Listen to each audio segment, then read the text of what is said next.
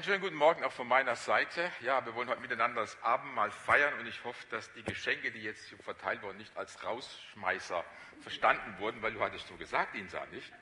Dass du den Kindern als Rausschmeißer mitgibst. Genau. Nein, also herzliche Einladung, hier dabei zu bleiben. Ja, wie gut nicht wahr, dass wir immer wieder miteinander das Abendmahl feiern dürfen, ist ja kein geringerer als Jesus selbst, als der lebendige Sohn Gottes, der das Abendmahl gestiftet hat, der es seiner Gemeinde gegeben hat, der es in unsere Hände quasi gegeben hat und uns aufgetragen hat, es immer wieder miteinander zu feiern. Und auch uns äh, angehalten, dass wir angehalten sind, das in Gemeinschaft zu feiern, also nicht jeder nur für sich, sondern in der Gemeinschaft der Glaubenden miteinander zu feiern und sich daran zu erinnern, was er für uns getan hat.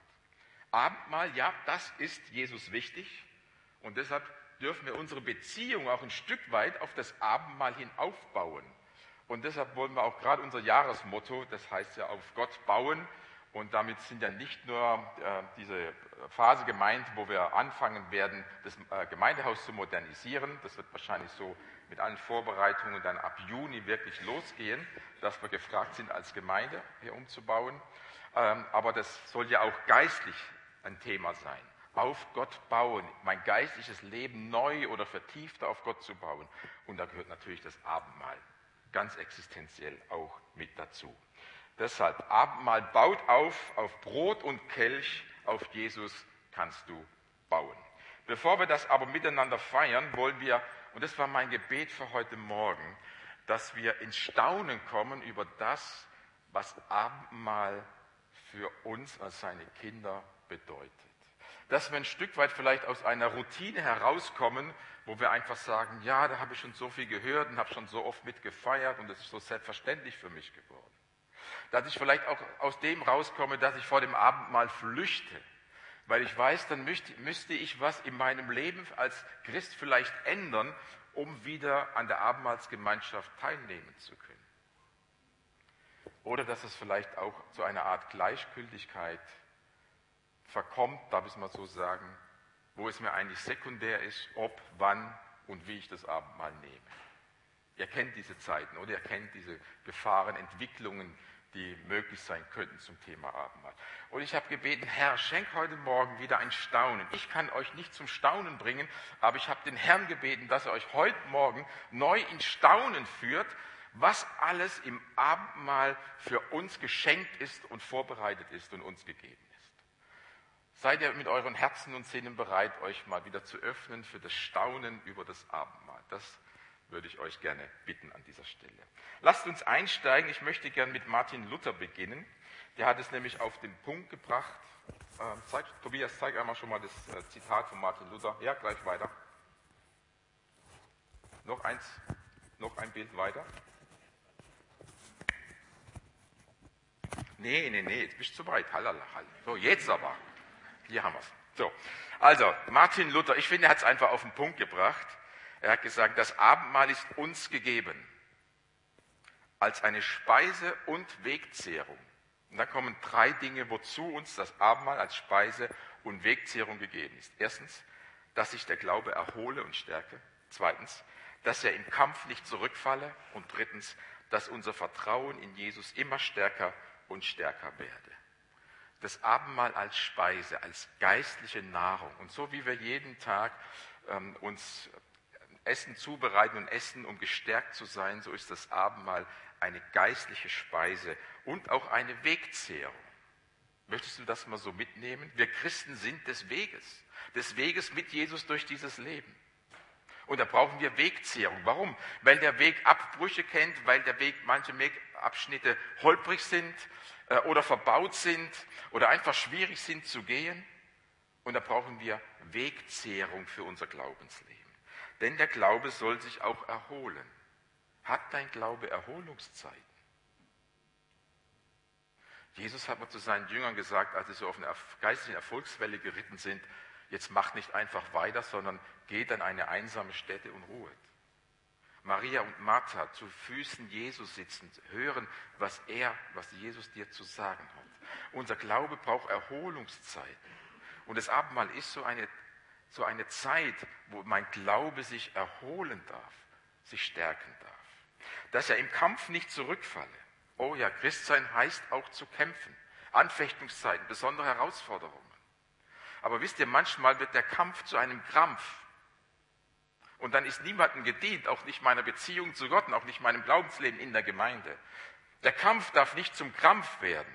Und deshalb brauchen wir auch das Abendmahl, damit er im Kampfe wir nicht zurückfallen und dass unser Vertrauen zu Jesus immer stärkt und gestärkt werde. Jede persönliche Beziehung lebt vom Vertrauen, ist das A und O. Damit sage ich nichts Neues. Und deshalb braucht sie vertrauensbildende Maßnahmen, sage ich jetzt mal so. Und das Abendmahl ist so eine vertrauensstiftende, schenkende, stärkende Maßnahme Gottes für uns.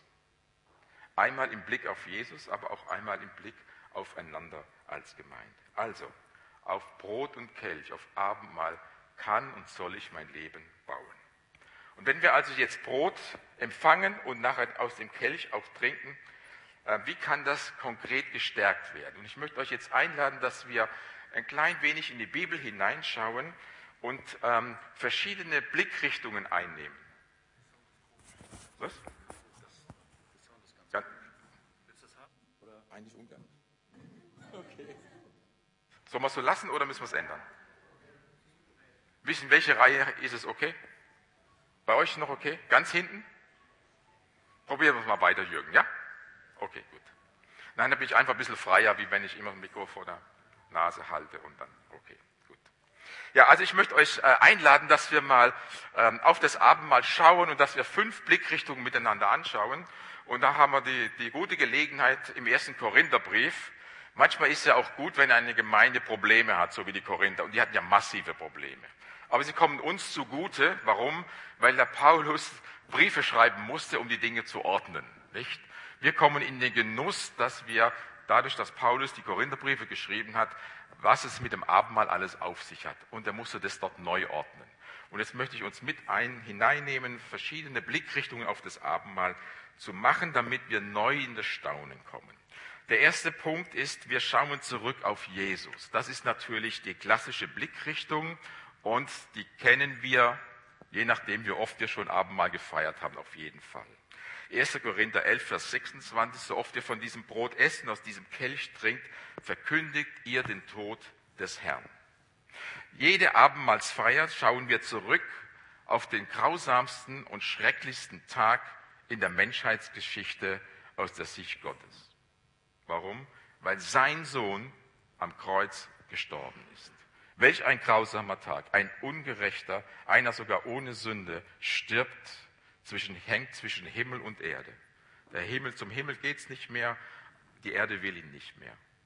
Der grausamste Tag der, für uns Menschheit. Solch einen perfiden Tod wünscht man nicht mal dem allergrößten Feind. Und mit jeder Abendmahlsfeier schauen wir aber zugleich auch auf den herrlichsten Tag für die, Heils, für die Heilsgeschichte Gottes mit uns Menschen. Das ist der, neben der Auferstehung ist das der herrlichste Tag, in der Menschheitsgeschichte. Es ist der gleiche Tag wie der grausamste Tag. Der herrlichste Tag ist deshalb, weil Jesus für uns am Kreuz gestorben ist. Und weil er deine Sünde weggetragen hat und weil er mir meine Schuld nicht mehr zurechnet.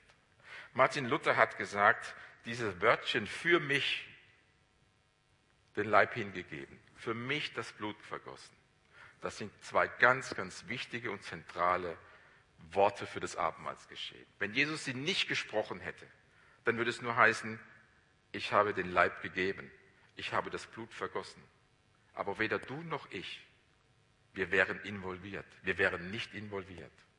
Aber weil Jesus sagt, das mache ich für dich, das mache ich für euch, sind wir in dieses Abendmahlsgeschehen mit hineingenommen.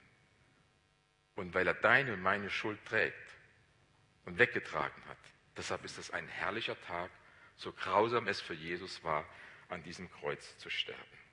Aber apropos äh, Tag, ich möchte den Bogen ein klein wenig spannen. Es kommt für uns alle einmal der Tag, in dem wir vor diesem heiligen und gerechten Gott stehen werden. Ja, wir nennen ihn Vater. Und wir wissen, dass Jesus Christus der Weg ist. Aber wir werden einmal auch vor der Heiligkeit und der Reinheit und der Erhabenheit Gottes stehen. Jeder Mensch. Und wir müssen uns für unser Leben verantworten. Und in dem Wort Verantwortung steckt die, das Wort Antwort. Das heißt, ich habe eine Antwort zu geben. Und ganz persönlich gefragt, welche Antwort würdest du Gott geben, wenn er dich fragt, warum soll ich ausgerechnet dich in den Himmel lassen? Welche Antwort würdest du geben? Worauf würdest du schauen? Wohl dem, der dann nicht händeringend auf sich selbst schauen muss und sagt, ich war doch, im Großen und Ganzen war ich ein anständiger Mensch. Wohl dem, der nicht händeringend auf sich zeigen muss und sagen muss, da habe ich doch vielleicht ganz schön was oder ein bisschen was vorzubringen. Im Großen und Ganzen war ich doch, wenn ich mich da und da vergleiche. Wohl dem, der mit seinen Händen Brot und Kelch nimmt und damit auf das Kreuz zeigt und sagen kann, er, Jesus, hat für alle meine Sünden bezahlt. Und deshalb habe ich das Vorrecht, ein Kind Gottes zu sein und darf in den Himmel kommen. Er hat es vollkommen für mich getan. Er ist mein Heiland und Erlöser. Und darum, lieber Herr, lieber heiliger Gott, lass mich in den Himmel kommen. Wisst ihr? Jede Abendmahlsfeier will uns das neu ins Gedächtnis rufen, wer Jesus ist, was er für dich ausgehalten hat und getan hat. Und ich möchte altehrwürdige Worte zitieren von dem Liederdichter Zinzendorf. Die Älteren unter uns, die kennen auch noch dieses Lied. Man singt es heute kaum mehr, aber der Text ist nach wie vor sehr gehaltvoll und bringt es mit altehrwürdigen Worten auf den Punkt. Darf ich es einmal zitieren? Dieses Lied heißt Christi Blut und Gerechtigkeit. Christi Blut, das, was er vergossen hat, und die Gerechtigkeit, die er erworben hat vor Gott dem Vater.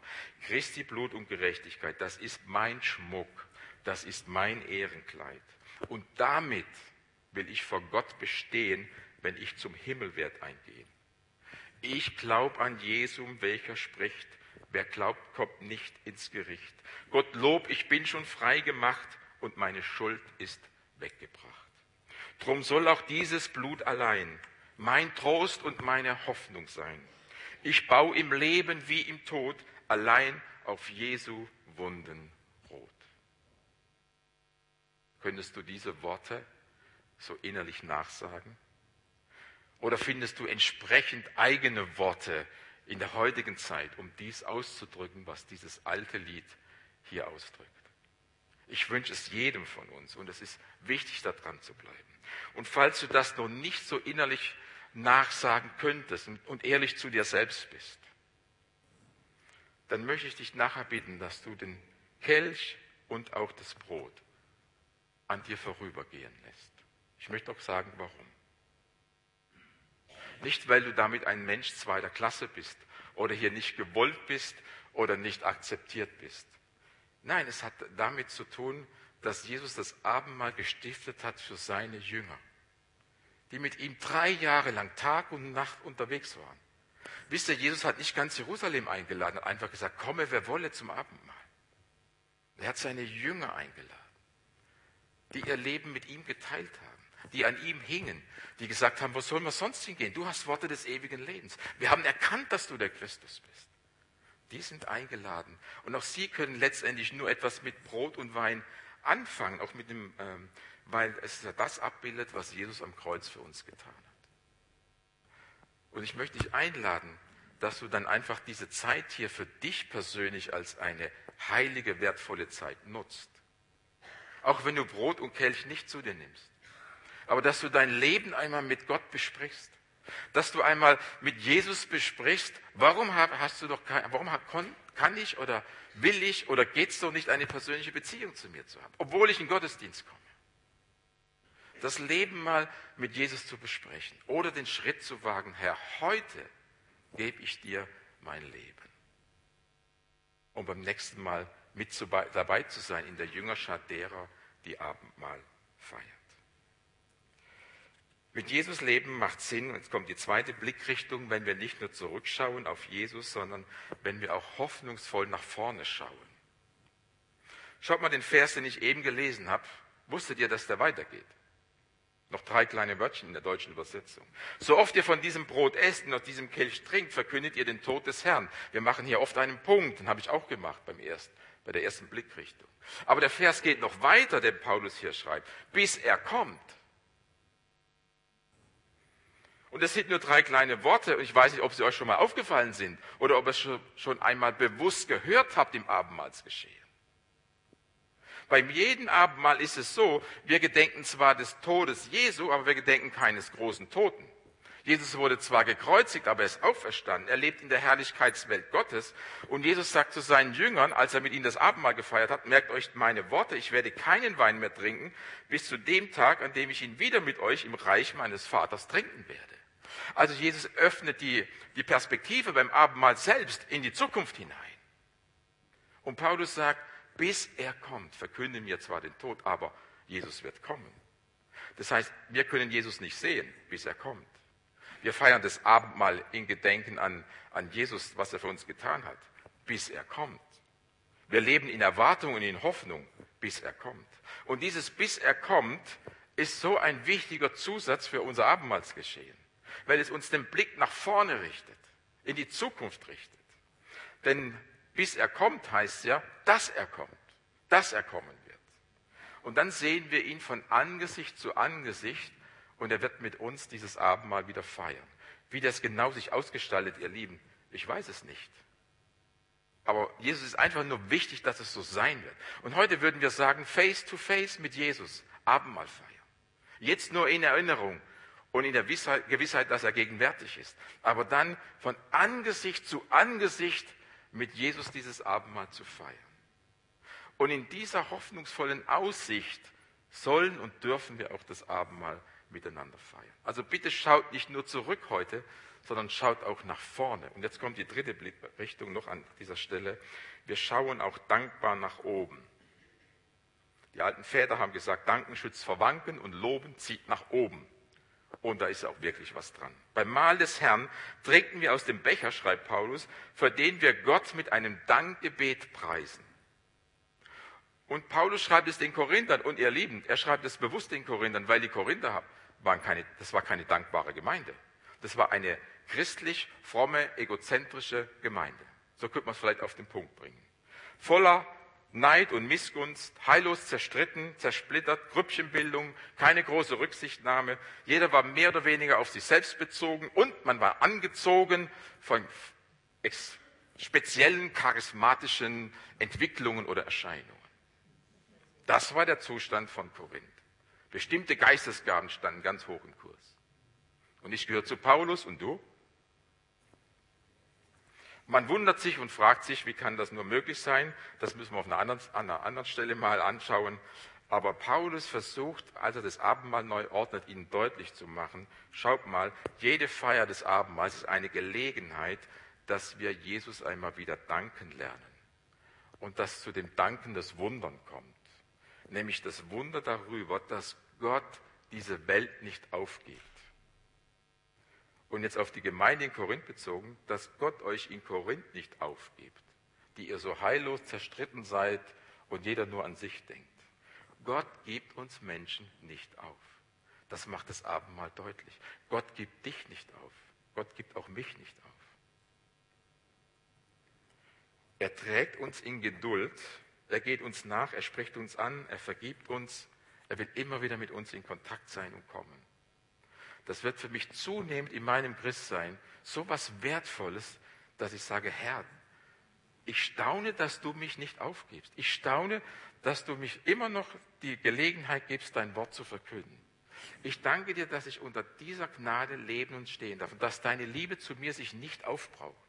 Ihr Lieben, wollt ihr euch das auch mal ganz persönlich wieder zusagen lassen, dass Gottes Liebe sich nicht aufbraucht dir gegenüber. Egal wie dein Leben sich momentan gestaltet, wie schwierig es ist, wie, wie sehr du mit dir selbst unzufrieden bist, wie sehr deine Schuld sein mag, wie stark die Verletzungen sind. Gottes Liebe für dich braucht sich nicht auf. Und das wird auch im Abendmahl deutlich. Deshalb schreibt Paulus, dieser Kelch ist ein ein Kelch der Danksagung. Eucharistie heißt übrigens Danksagung vom Griechischen her. Heute schon Gott gedankt. Im Abendmahl nachher ist für dich dazu Gelegenheit. Also wir schauen einmal zurück auf Jesus. Wir schauen nach vorne, weil Jesus wiederkommt. Wir schauen drittens nach oben, um Dankbarkeit neu einzuüben im Abendmahl. Und jetzt viertens, wir schauen auch nach innen. Der Mensch prüfe sich aber selbst, schreibt Paulus den Christen in, in Korinth ins Stammbuch, und so esse er von diesem Brot und trinke aus diesem Kelch. Und dann kommt diese Stelle, wer aber unwürdig nimmt, und das hat die Christenheit ja seit je beschäftigt, was damit gemeint ist. Und das hat viele auch verunsichert und abgehalten, zum Abendmahl zu kommen. Wann bin ich unwürdig und wann bin ich würdig, das Abendmahl zu nehmen? Ja, mit der Abendmahlsfeier betreten wir heiligen Boden. Das möchte ich sagen. Mit dem Abendmahl betreten wir heiligen Boden. Es hat den Sohn Gottes sein Leben gekostet. Und nicht nur das, er hat die Schuld der ganzen Welt auf sich genommen und getragen. Herr, ich habe dazu beigetragen mit meiner Lebensschuld, dass du ans Kreuz gegangen bist aus Liebe zu mir.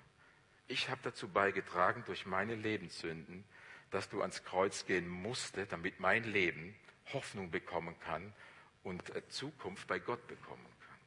Ja, ich habe dazu beigetragen.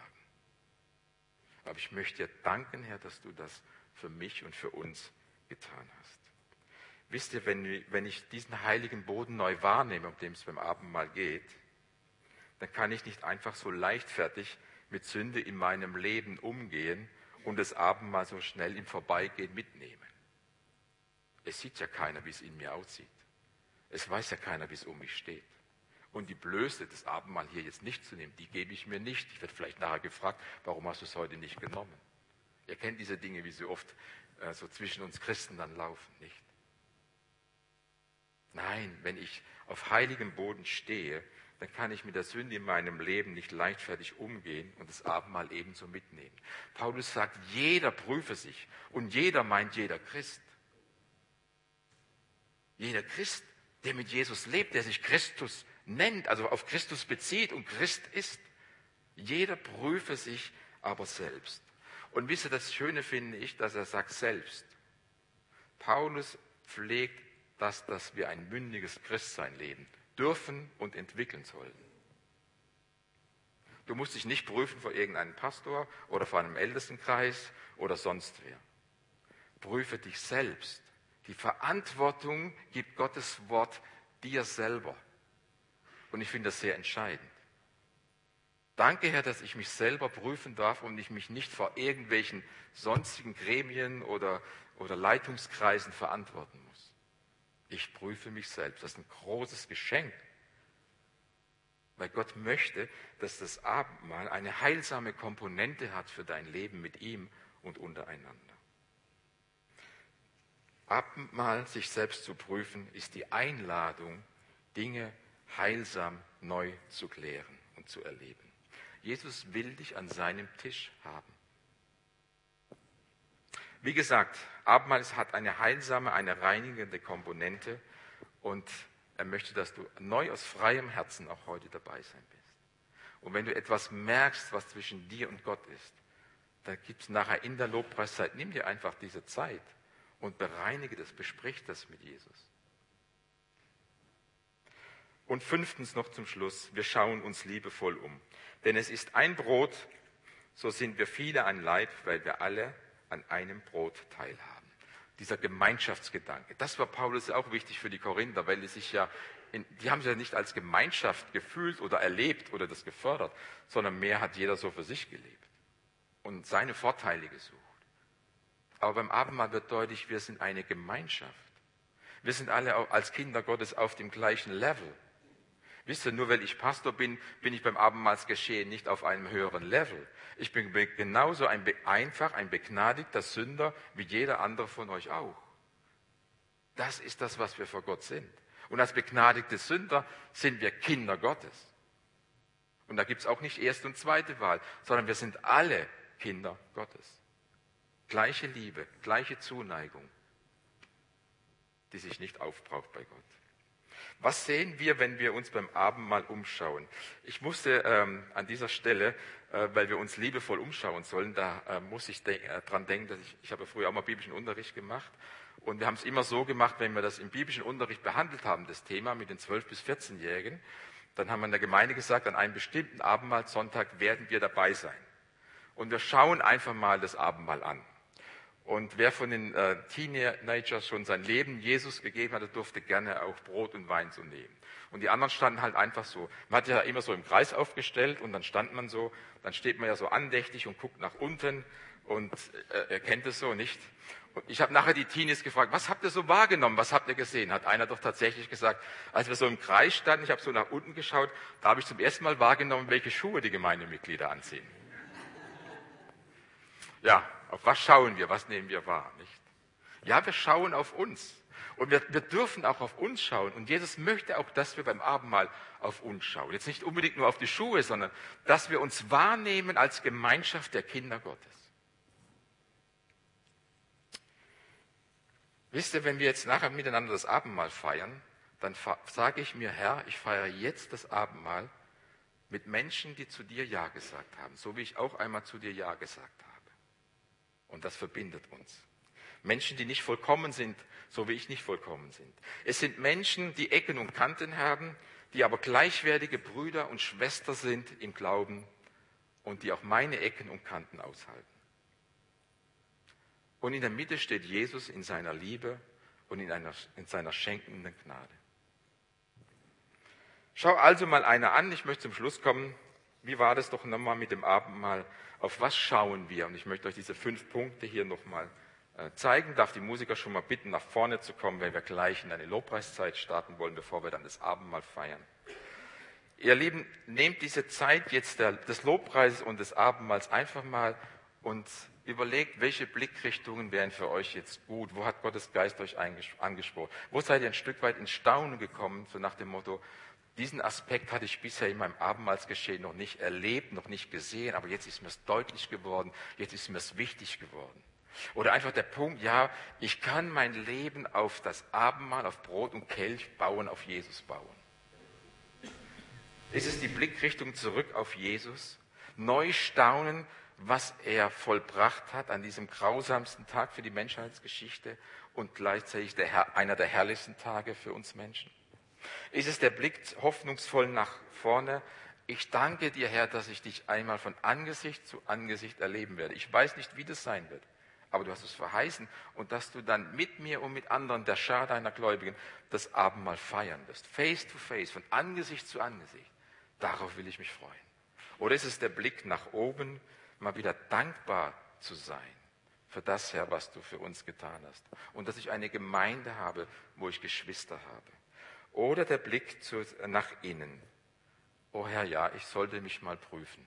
Und ich möchte es heute und jetzt tun, um das Heilsame des Abendmahls geschehen wieder für mich in der Beziehung zu dir zu erleben. Oder möchtest du dich liebevoller umschauen zu den Geschwistern links und rechts von dir?